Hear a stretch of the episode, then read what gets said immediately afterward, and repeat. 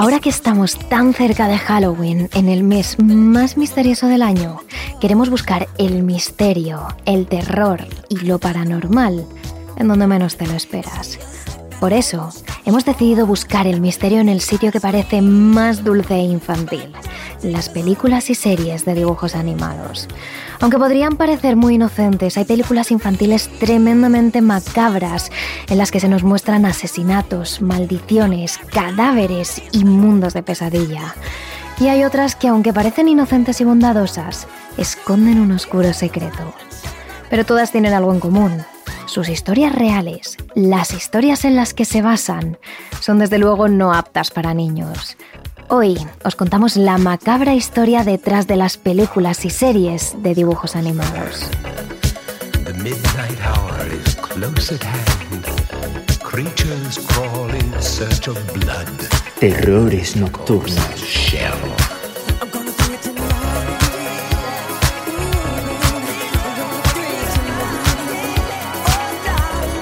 Un enma entrena. The foulest stench is in the air. The funk of 40,000 years. And grisly ghouls from Y every Silvia Ortiz. the evil of the thriller.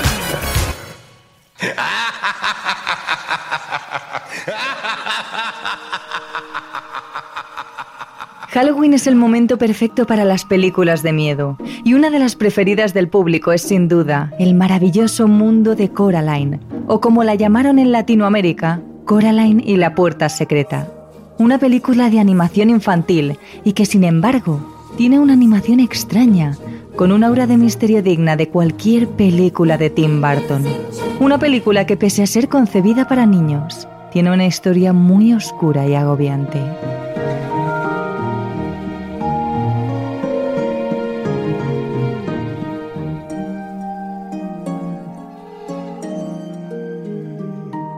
Todo comienza cuando Coraline, una niña curiosa de 11 años, debe mudarse con sus padres a una enorme casa en Oregón. En esos momentos ambos están desbordados por el trabajo y dejan a su hija bastante desatendida, haciendo que la pequeña se sienta muy sola. Sin embargo, aún sin amigos y sin padres, Coraline decide explorar el nuevo vecindario en busca de alguien con quien jugar. Pero todo lo que encuentra son unos vecinos desconcertantes y extraños. Finalmente, sin mucho éxito, vuelve a casa, pero es entonces cuando se encuentra escondida tras un papel tapiz, una pequeña puerta. Cuando Coraline la cruza, quienes le esperan allí es una copia exacta de su casa. Son sus padres, o lo que parecen ser sus padres, si no fuese porque en su cara, en lugar de ojos, hay cosidos un par de botones negros. Pese a esa extrañeza, Coraline coge cariño a su otro padre y a su otra madre. Ellos sí tienen tiempo para jugar con ella, para cocinarle platos deliciosos y para cuidar de ella. Así que cada noche Coraline decide volver a ese otro mundo. Todo sigue igual, hasta que una noche su otra madre la intenta convencer de que se arranque los ojos, se cosa botones en ellos y se quede en ese mundo paralelo para siempre. Esta historia podría parecer lo suficientemente oscura para la película infantil, pero la historia real en la que está inspirada es aún peor.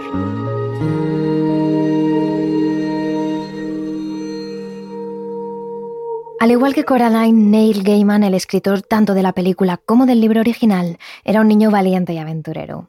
Y precisamente por eso, cuando contaba con 10 o 11 años, vivió una terrible experiencia que marcó su imaginación para siempre. Esta es la terrible historia real que inspiró la historia de Coraline.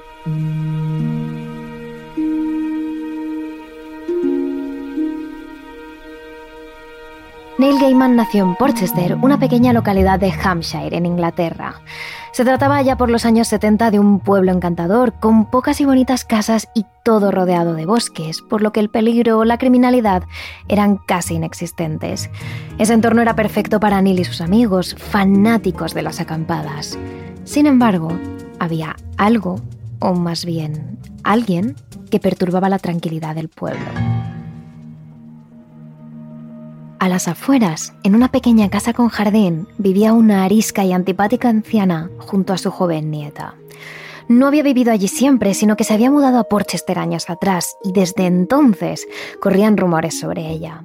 Aquellos que la habían visto decían que tenía un aspecto terrible, que su cara estaba deformada y que sus mejillas eran poco más que carne colgante cicatrizada. Es por esto que la leyenda más famosa sobre ella tenía que ver con su aspecto. Se decía que antes la anciana vivía con su hijo, su mujer y su nieta en otro pueblo, hasta que la casa se incendió. Su hijo y su nuera habían muerto en el incendio, pero pese a esto, la anciana había decidido entrar en la casa y luchar contra el fuego para salvar a su nieta. Finalmente consiguió sacar a la bebé, pero su cara sufrió las consecuencias y su piel se deformó a causa de las quemaduras. Por eso, ahora tenía ese terrible aspecto. Y por eso, ahora abuela y nieta vivían en aquella casa de las afueras. Sin embargo, pese a ser prácticamente una heroína, la gente le apodó como la mala madre, ya que nunca jamás habían llegado a ver a su nieta en la calle. Cada vez que alguien se cruzaba con esa anciana por la calle, le preguntaba por su nieta, ella contestaba de malas formas, evadía el tema o directamente se iba del lugar. De hecho, si algunos vecinos no hubiesen escuchado las conversaciones entre la abuela y la nieta, o las risas de la pequeña, o si no hubiesen llegado a ver la silueta de la niña a través de las ventanas o en los columpios del jardín de la casa, casi habrían llegado a pensar que esa niña nunca había existido. En el pueblo algunos decían que la anciana había decidido no sacar a la nieta de casa nunca más, para que nada malo volviese a pasarle, otros decían que la niña había quedado seriamente malformada en el incendio y que su abuela no quería que el resto de niños se riese de ella y por eso nunca le sacaba de casa. Y otros, simplemente, que la anciana estaba completamente loca y que por eso le mantenía cautiva.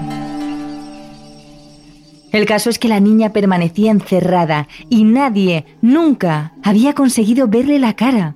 Así que poco a poco Llegar a ver el rostro de la pequeña se fue convirtiendo en un reto entre los niños del pueblo.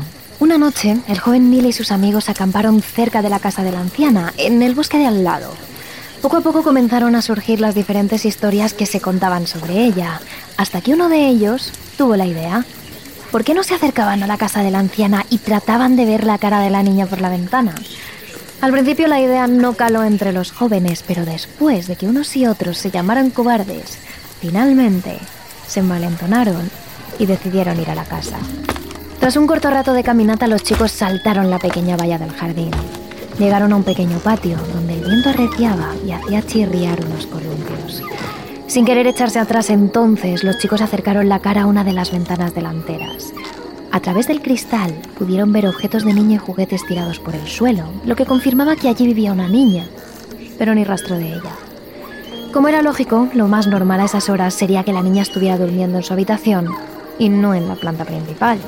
Pensando en ello, uno de los jóvenes propuso la idea de entrar dentro de la casa, ver la cara de la niña y volver.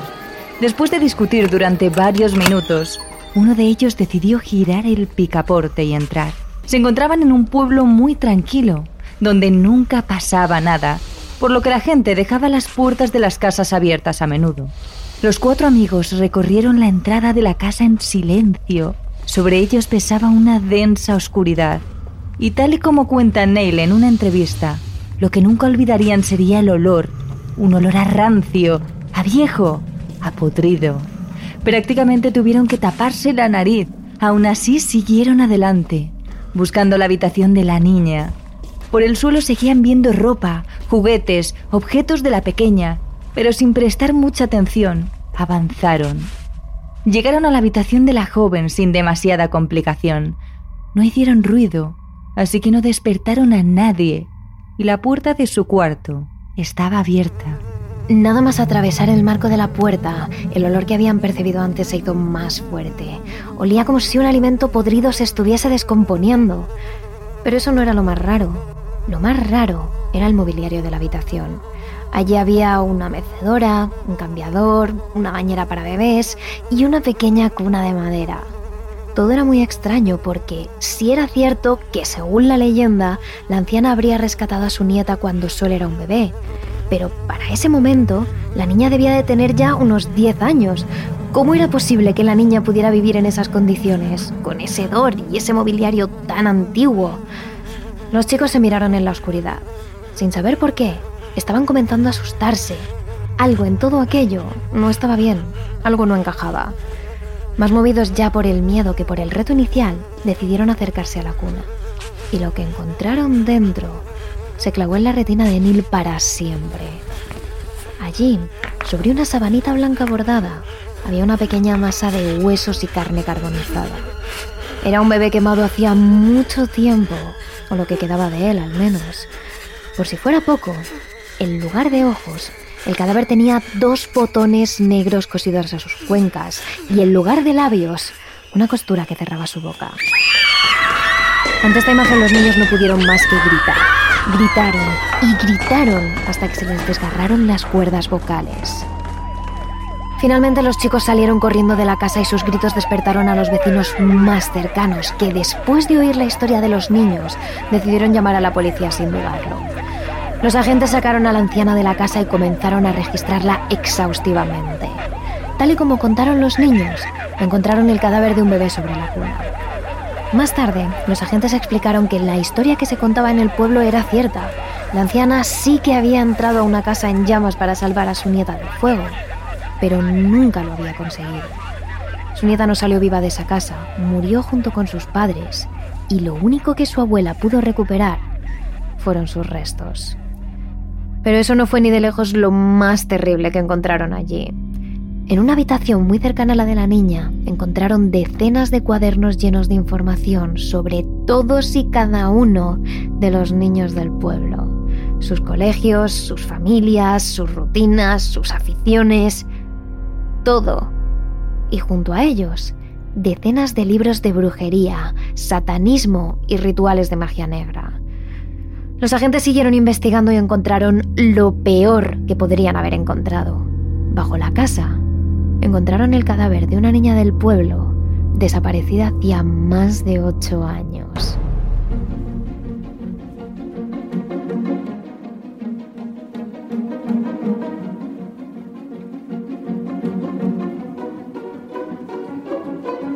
Después de todo esto, la policía se llevó a la anciana, demasiado mayor para ser encarcelada, a un centro psiquiátrico. Allí la mujer confesó que estaba intentando transferir el alma de su nieta, que aún se conservaba, al cuerpo de un niño. Por eso había asesinado a esa chiquilla años atrás. Sin embargo, algo que extrañó al equipo de psiquiatras que trató a la anciana es que pese a todos esos intentos de resucitar a su nieta, la anciana nunca preguntó por ella Nunca preguntó por el amasijo de carne y huesos calcinados que conservaba en la cuna. Sin embargo, no paraba de preguntar compulsivamente por una muñeca de trapo de más o menos un metro de altura que la policía había encontrado en su habitación. Más tarde se enterarían de que la anciana pensaba que el alma de su nieta seguía intacta en esa muñeca de trapo, como si fuera un recipiente.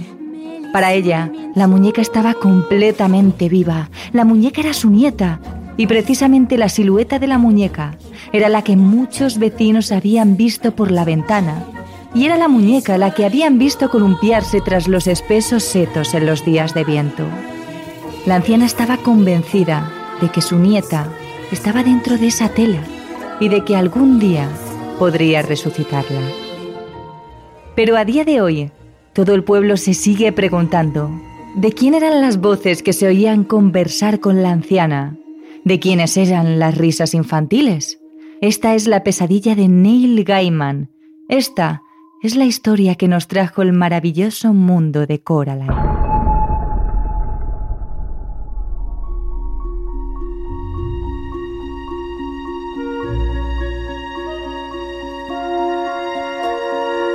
Hablamos ahora de una película del escritor, dibujante y director Tim Burton, concretamente de Corpse Bride, más conocido en España como La novia cadáver y en Hispanoamérica como El cadáver de la novia, que salió a la luz allá por el año 2005. El protagonista de esta historia, ambientada en un pueblo ficticio de la época victoriana, es un joven llamado Víctor, al que sus padres, pescaderos, deciden casar con la hija de una familia de aristócratas arruinados, a los que no les queda otra que aceptar la pedida de mano. Desde el primer momento, Víctor y la joven muchacha llamada Victoria se enamoran, y a medida que se van conociendo, ese amor se intensifica. Y pocos días antes de la boda, Víctor está tan nervioso que todavía no sabe recitar los votos. Una noche en la que decide irse a pasear por el bosque para calmar la ansiedad que le produce todo esto, comienza a recitar los votos en alto y para completar este ensayo improvisado, termina por poner el anillo en una rama que casualmente tiene una forma muy similar a un dedo. Pero cuando menos se lo espera, de esa supuesta rama sale una mano y con ella el cadáver completo de una mujer vestido de novia aparece ante él. Finalmente la novia, eufórica, decide llevar a Víctor hasta el mundo de los muertos para presentarles a su nuevo marido. Pero sorprendentemente, esta historia ya existía mucho antes de esto. Existen varias leyendas antiguas muy similares que podrían haber servido al mismísimo Tim Burton como inspiración a la hora de crear esta película.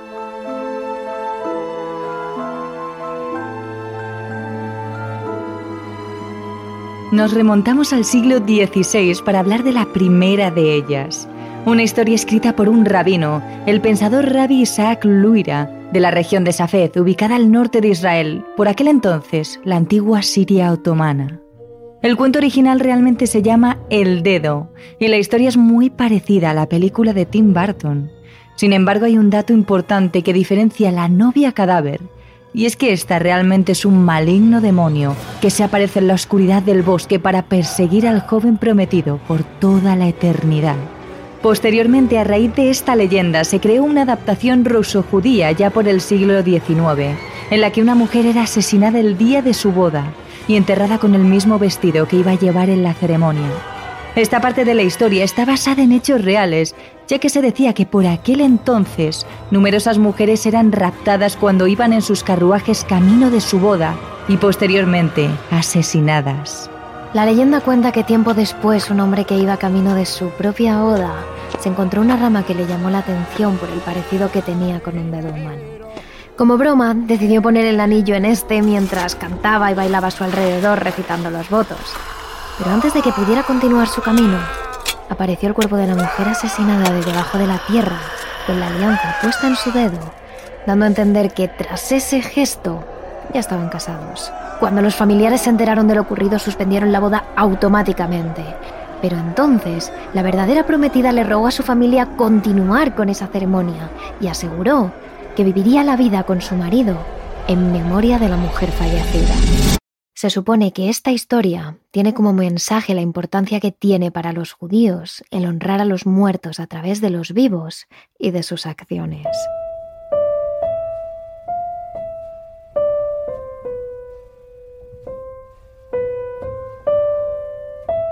Resulta curioso que este tipo de historia no solo se haya dado en una única región. Si nos alejamos bastante de Israel y nos vamos hasta Europa, más concretamente Francia, el escritor y arqueólogo Prosper Mérimée escribió una obra allá por el siglo XIX, titulada La Benudille, que habla de un cuento muy similar a los anteriores. En esta historia el narrador cuenta cómo un día antes de la boda de su mejor amigo, los dos jóvenes encuentran una gran estatua de bronce de Venus en medio del campo. Tras observar detenidamente la figura, ambos se quedan admirados con aquello que transmite su mirada. Coinciden en que es tan escalofriante y aterradora como hermosa sin embargo, no tardan mucho tiempo en darse cuenta de que han quedado para jugar a las palas con unos conocidos, y el futuro novio decide entonces poner el anillo de boda a la estatua para evitar así perderlo mientras hace deporte. Ambos se olvidan de la joya hasta caer la noche, cuando Alfonso, el prometido y el mejor amigo del narrador, se acerca a la estatua de Venus para llevarse el anillo. Sin embargo, es aquí cuando se da cuenta de que los dedos estirados y separados que tenía la figura anteriormente ahora están doblados y apretados entre sí, con la mano cerrada en un puño. Alfonso, atónito, se da cuenta de que le es imposible quitar esa joya ahora incrustada en la propia estatua. Así que algo borracho, tras haber celebrado la despedida de soltero, va corriendo hasta su amigo para contarle lo sucedido. Pero este, al verle tan bebido, decide no creerse lo que cuenta y opta por irse a dormir. De madrugada y entre sueños, una serie de ruidos pesados despiertan al narrador. Eran pasos, lentos, fuertes, que hacían temblar la casa con cada pisada. Pero debido al cansancio, el protagonista de esta historia cree que se trata de Alfonso, que a esas horas debe estar muy, muy borracho. Así que antes de darse cuenta, vuelve a caer rendido. Pero del mismo modo en que aquellas pisadas le despertaron a altas horas de la madrugada, volvieron a hacerlo con los primeros rayos de sol.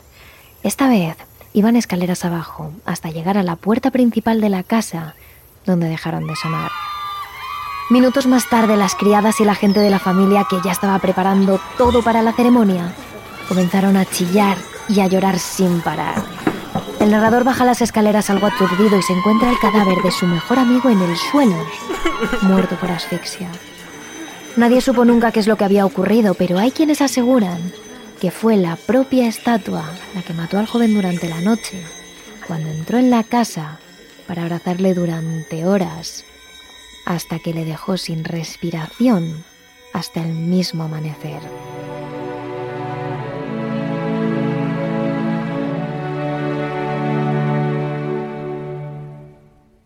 Existen más escritos en los que ocurren historias muy similares a la película de la novia cadáver.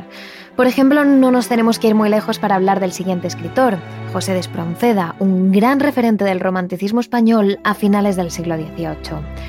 En uno de sus poemas más famosos, El estudiante de Salamanca, Espronceda narra la historia de un hombre mujeriego que conquista a una joven de familia noble a la que abandona muy poco tiempo después.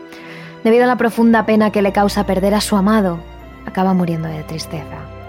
Tiempo después, el protagonista se topa en medio de la calle con una mujer de velo negro a la que decide seguir para saber de quién se trata. Finalmente, y antes de que se pueda dar cuenta, descubre que esa muchacha es su difunta amada, que le ha llevado hasta el mismo cementerio donde está enterrada. Allí le esperan muchos otros esqueletos que bailan y danzan alrededor de la pareja, celebrando que la novia al fin ha encontrado a su marido. Y existen otras muchas leyendas muy similares que mezclan el amor entre vivos y muertos, que mezclan la belleza del romanticismo con lo tenebroso de la muerte.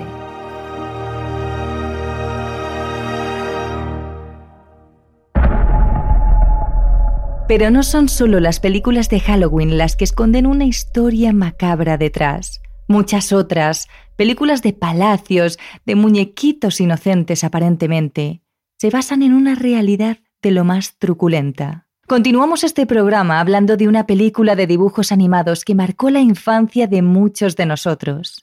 Analizamos ahora la historia de nada más y nada menos que de Anastasia.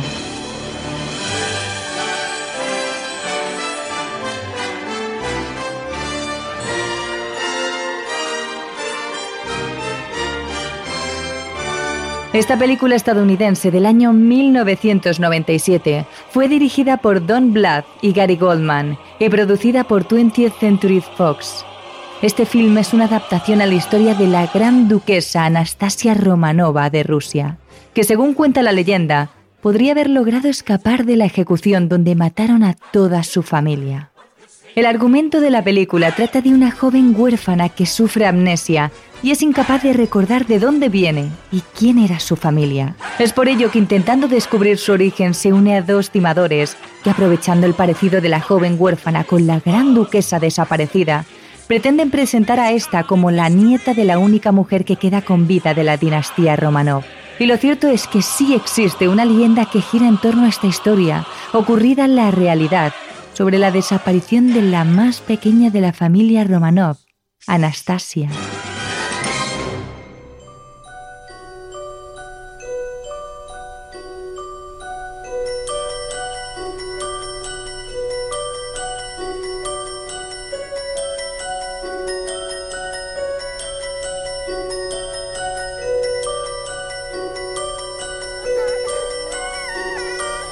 Anastasia Romanova nació un 18 de junio de 1901 como hija del último zar de la Rusia imperial, Nicolás II, y de su mujer, Alejandra Fyodorovna. Desde el momento en el que la pequeña nació, le fue asignado el título de Gran Duquesa de Rusia. Sin embargo, el nacimiento de una cuarta hija en la familia no fue una buena noticia. Se dice que el padre, Nicolás II, al enterarse de que era una niña, salió a pasear por los jardines del palacio para tranquilizarse, ya que esperaba con todas sus fuerzas que el cuarto bebé se tratase al fin de un varón. Aunque tres años después, finalmente, la dinastía Romanov conseguiría aquello que llevaba buscando tanto tiempo, un hijo, el pequeño Alexei Romanov. Al contrario de lo que se imagina, las hijas del zar de Rusia no dormían en grandes habitaciones, con camas gigantes y llenas de suaves y esponjosas almohadas. Realmente, todas ellas fueron criadas de la manera más austera posible. Dormían en duras camas plegables, sin almohadas, exceptuando cuando estaban enfermas, que sí podían contar con una para apoyar la cabeza y descansar algo mejor. Se duchaban todas las mañanas con agua helada y debían tener sus habitaciones ordenadas y limpias antes de enfrascarse en sus interminables cursos de costura, cuyas telas vendían posteriormente en actos de caridad. Al contrario de lo que sucedía con el resto de las hijas, desde el principio ni los criados ni la propia familia Romanov llamaron a la pequeña por su título de Gran Duquesa. A ella se la conocía simplemente por su propio nombre, Anastasia.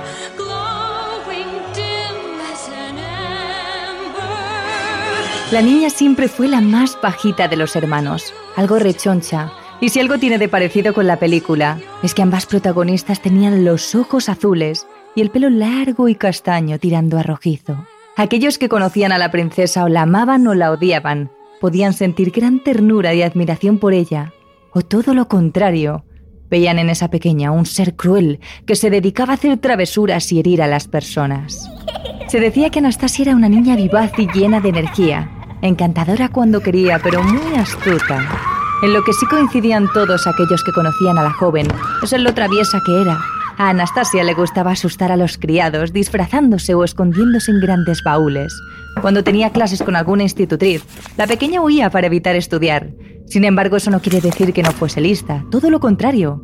Anastasia aprendía muy rápido y si de verdad sentía pasión por aquello que estudiaba, no respetaba las horas de aprendizaje, ya que si podía seguía leyendo y cultivándose a deshoras. En cuanto a la familia Romanov, la película refleja una dinastía muy querida por el pueblo, que se interesaba por los problemas de sus habitantes y muy valorada en todo el país. Pero la realidad era muy diferente a todo esto. La dinastía Romanov era odiada por muchos rusos, gente trabajadora que se moría de hambre y se manifestaba para que la dinastía Romanov desapareciese del poder. El padre, Nicolás II, era más conocido como Nicolás el Sanguinario, e incluso se decía que la madre de Anastasia tenía ascendencia alemana, y el pueblo ruso sospechaba que fuese una espía de su país. En la película de Anastasia, era la abuela, María Fiodorovna Romanova, emperatriz consorte de Rusia, quien buscaba a su nieta, y en este caso la realidad se asemeja más a la ficción, ya que cuando ejecutaron a su familia, ella se encontraba muy lejos de Rusia y jamás se creyó que toda su familia hubiese sido ejecutada.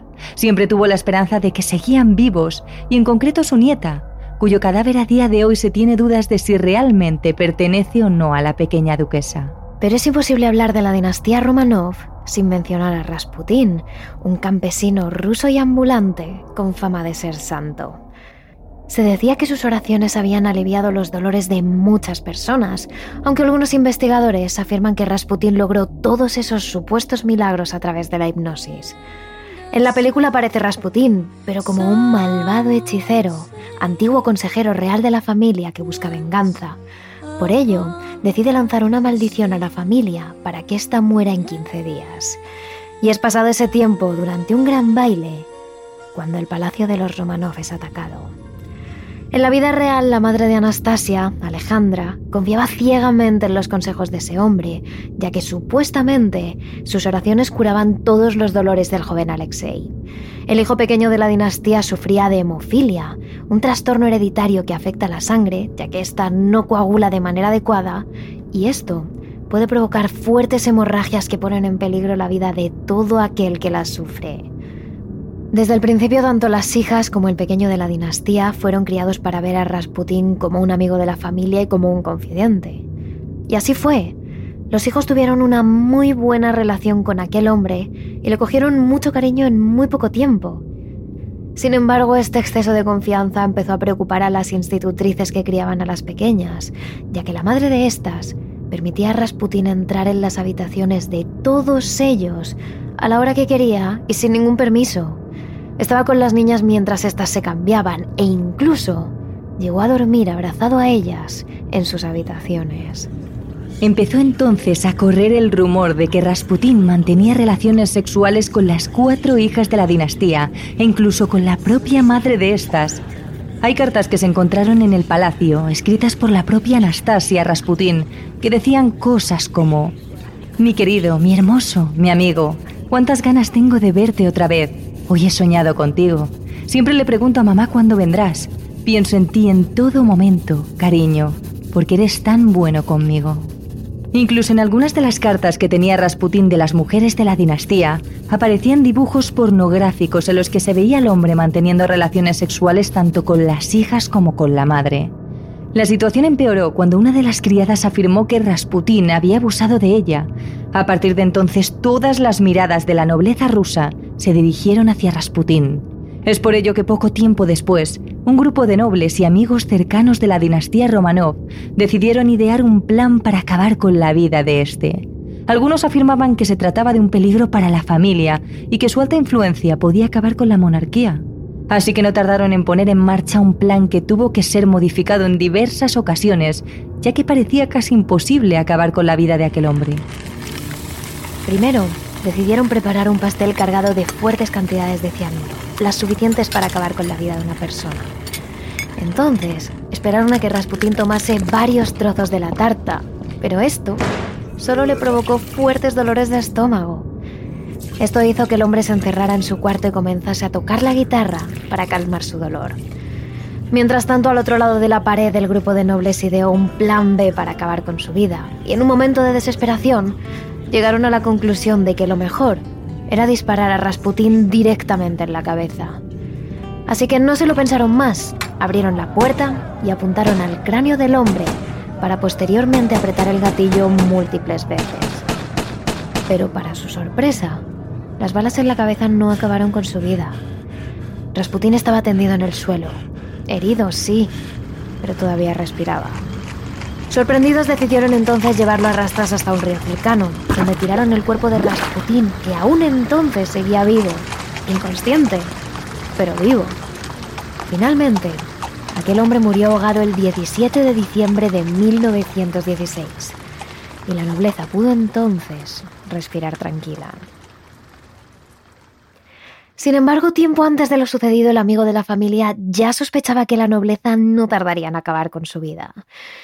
Y así lo plasmó en una de sus cartas que le envió a la madre de Anastasia, en la que decía que si esto pasaba, una vez muriese él, la familia Romanov también lo haría, y lo haría en menos de dos años.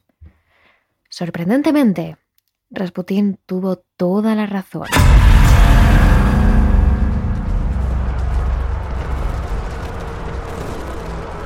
En 1914, con la Primera Guerra Mundial, la situación se empezó a complicar en Rusia y en 1917 estalló en el país la Revolución Rusa que obligó al zar Nicolás II, padre de Anastasia, a abdicar y huir junto a su familia a uno de los palacios más alejados y escondidos de la ciudad. Allí se mantuvieron recluidos muchos meses y según los informes el 17 de julio de 1918 todos ellos fueron ejecutados. La historia cuenta que en plena noche, los soldados que vigilaban el palacio despertaron a los padres y a los hijos para pedir a estos que se vistiesen lo más rápido posible. Cuando preguntaron la razón de todo esto, los soldados comentaron que los enemigos estaban muy próximos al palacio y lo mejor era alejarse de allí lo antes posible. Antes de salir, les pidieron a los padres hacer una foto de familia y llevaron a todos al sótano mientras los criados preparaban los carruajes. El momento perfecto para tomar la fotografía, pero antes de que ningún miembro de la familia se pudiese dar cuenta, aquellos soldados sacaron sus armas y dispararon a Nicolás II en la cabeza, matándolo en el acto, y posteriormente hicieron lo mismo con la madre y sus cinco hijos. Cuando los enemigos sacaron los cuerpos de la casa, para su sorpresa se dieron cuenta de que algunas de las hijas no estaban muertas, ya que lloraban y temblaban de pánico. La razón por la que las balas no impactaron en su piel fue porque tanto el corsé como las joyas que habían escondido en su cuerpo para salir de palacio hicieron de barrera e impidieron que los disparos acabasen con su vida. Pero esto solo retrasó su propia muerte, ya que los soldados se limitaron a volver a sacar sus armas y disparar a la cabeza de todas ellas. Pero al igual que en la película de Anastasia, en la que supuestamente la pequeña duquesa consigue sobrevivir, existen rumores de la posible huida de la verdadera Anastasia en el momento de la ejecución. Todo ello llega a raíz de que cuando exhumaron la tumba de la familia Romanov, se dieron cuenta de que faltaban algunos cadáveres. En un primer momento los huesos de la joven sí que se identificaron entre los encontrados, pero lo cierto es que la altura de este cadáver que se decía que era el de la pequeña duquesa era casi 10 centímetros más alto que su estatura real. Además, tras la ejecución de la familia, existieron varios informes que hablaban de registros en trenes y casas en los que había estado Anastasia Romanova.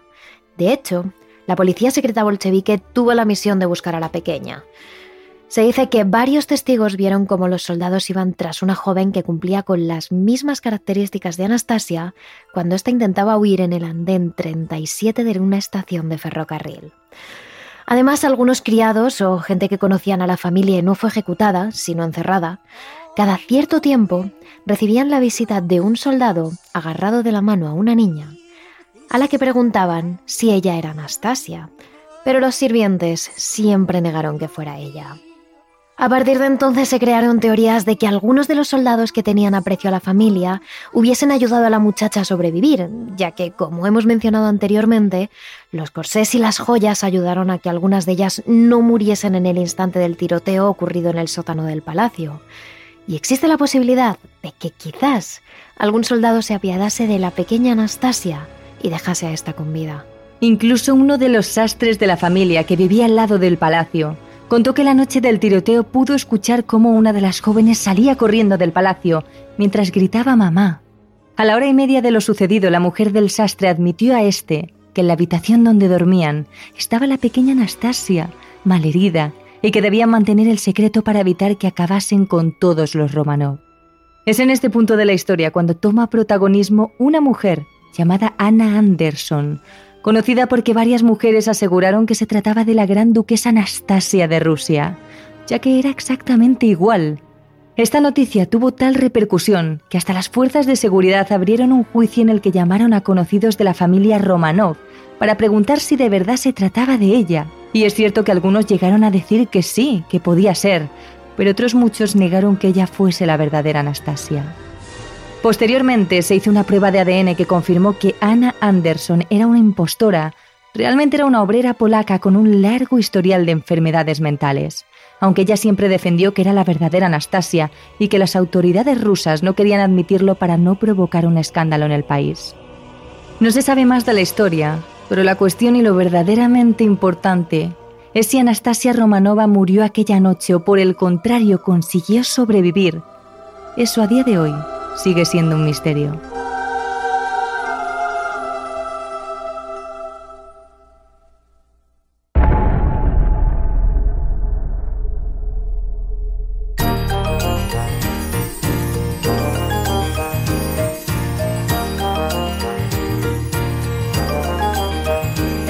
Si mencionamos el nombre de Peppa Pig, Muchos de vosotros, sobre todo aquellos que tengáis hijos, hermanos o sobrinos pequeños, sabréis de qué estamos hablando inmediatamente. Se trata de una serie de dibujos animados muy conocida entre los más pequeños, en la que una cerdita y su familia viven pequeñas aventuras junto a otras familias de animales. Una serie muy educativa, si no fuera porque detrás esconde un oscuro secreto. ¿Quién pudiera imaginar que tras estos dibujos tan encantadores hubiera una historia llena de sangre, muerte y gore? Según la mayoría de las fuentes, hay dos versiones del origen de Peppa Pig. En la primera de ellas, todo comenzó hace 15 años. Johann Smith era un granjero de mediana edad que vivía en la campiña inglesa junto a su hija pequeña, Peppa, una niña rubia con la cara llena de pecas y de cuerpo regordete. Ambos se dedicaban exclusivamente a su trabajo, criar cerdos para después sacrificarlos y vender la carne a la carnicería local. Pero últimamente, después de perder varias camadas, el negocio no iba exactamente bien y el dinero escaseaba. Además, con su madre en la cárcel por haber intentado matar a su marido con un machete mientras estaba extremadamente borracha, la situación de Pepa y de su padre se iba complicando cada vez más. Además de sus cerditos en los que volcaba toda su atención, Pepa solo contaba con un amigo, Mark, cuya familia tenía un granero al lado de su granja. Uno de esos días en los que Mark le ayudaba en la granja, Pepa le presentó a su familia de cerditos preferida, Estaba el papá cerdo, que se había quedado ciego por una infección, y la mamá cerdita, que solo había podido tener dos crías. Una cerdita demasiado grande para su edad y un cerdito que en lugar de gruñir, a Pepa le parecía que rugía como un dinosaurio. Un día, mientras hacían dibujos con tiza en la pared del granjero de Mark, como acostumbraban, Pepa decidió dibujar su familia de cerditos. Hizo un extraño bosque circular. En él colocó a todos sus cerditos con traje y deportivas. Dibujó a Papá Pig con unas gafas porque el pobre ya estaba muy cieguito. A Mamá Pig, a George, al cerdito más pequeño con su peluche de dinosaurio y a la cerdita pequeña a la que tenía tanto cariño que le dio su nombre. La llamó Peppa Pig. Mark se quedó alucinado con el dibujo de su amiga y tiró de su peto de trabajo para que le enseñase el dibujo a su padre. Johan llegó a ver el dibujo entre las risas y las exclamaciones de los niños. Sin embargo, su reacción fue exagerada. Cogió a Pepa del brazo y la regañó fuertemente. Le había dicho cientos de veces que no se encariñase con los animales. Sabía perfectamente cuál iba a ser su final. De hecho, hacía tan solo un momento había puesto en marcha la picadora industrial para hacer picadillo a los cerdos preferidos de Pepa. Era el momento de sacrificarlos. Mientras Johan tiraba de Pepa, Mark no pudo oír más que sus llantos. Después llegó el ruido del cuchillo, el del machete, el hacha y poco a poco ese característico sonido que hacía la picadora que se mezclaba con el de los gritos de los animales. Pocas horas después, Mark pudo ver a Pepa a través de la ventana de su casa. Estaba en la parte trasera de su granja, llevaba una enorme tina y tenía sangre en todas partes, en los brazos, en el peto de trabajo, en las botas e incluso en las puntas de sus trenzas. Mark supuso que Johan habría terminado el sacrificio de los animales y que ahora necesitaría picar los restos. Mark siguió observando a través de la ventana mientras Pepa situaba el barreño lleno de restos cerca de la picadora industrial. El contenido de la tina era tan espeso, apestoso y sangriento que Mark apenas podía distinguir qué parte era sangre y qué parte animal. Pepa encendió entonces la picadora con su característico gruñido constante. Y poco a poco, los restos que iba introduciendo por un lado iban saliendo por el otro en forma de una pasta compacta, a la vez que la máquina escupía salpicaduras de sangre que se iban agolpando en el suelo. Pepa siguió sacando los restos del cubo, hasta que en un momento dado, Mark distinguió algo era un brazo humano. No pudo creérselo hasta que vio cómo la adorable niña cogía la alianza que colgaba de su dedo anular, sonreía macabramente y la tiraba al otro lado del jardín. Después, sin mayor reparo, echó el resto del brazo a la picadora. Mark se llevó la mano a la boca y se quedó ojiplático. Esa era la alianza del señor Johan. Una vez terminó, Pepa se llevó la carretilla con los restos a la pocielga y allí alimentó con los restos de su padre a sus queridos animales. Cuando terminó su tarea, Pepa se acercó al granjero de Mark y se situó justo delante de su dibujo. Entonces, con la sangre que le quedaba en las manos, le dibujó a Peppa Pig un rudimentario vestido rojo y una macabra sonrisa que chorreaba hacia abajo. El resultado fue que el bonito dibujo infantil era ahora lo más horrendo que había visto Mark en su vida. El niño no podía dejar de mirar, hasta que en un momento dado, Pepa levantó la vista. Tenía la cara fuera de sí, con los ojos anegados de locura.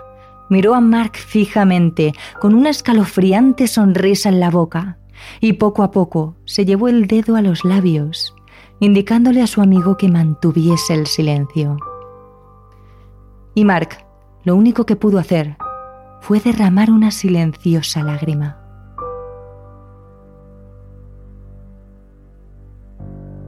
Nadie nunca volvió a saber nada más de los Smith hasta que la policía los dio por desaparecidos. Y poco a poco el pueblo se fue olvidando. Pero no Mark. Mark siempre conservó la imagen de los dibujos que su amiga Pepa había hecho en su granero y lo guardó hasta que un día le fue de utilidad. Pero como hemos dicho antes, esta historia tiene dos versiones. Hay algunas versiones que cuentan que Pepa quedó tan desolada con el sacrificio de sus cerditos favoritos que ella misma se suicidó tirándose a la picadora delante de su padre. Y Johan, al oír cómo esta máquina devoraba a su hija mientras su sangre le salpicaba en la cara y sus vísceras se hacían una espesa pasta rosa, se suicidó sin remedio.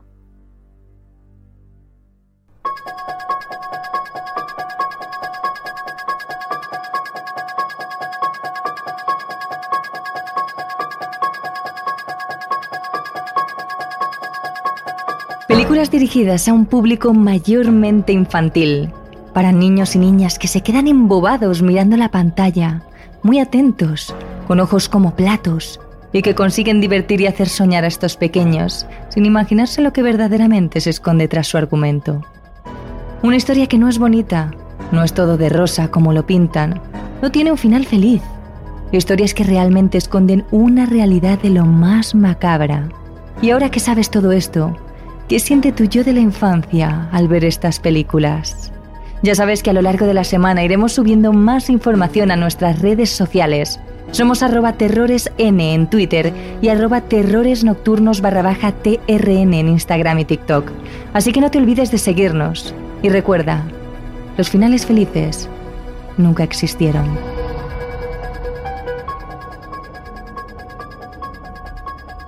Terrores Nocturnos realizado por David Fernández Marcos.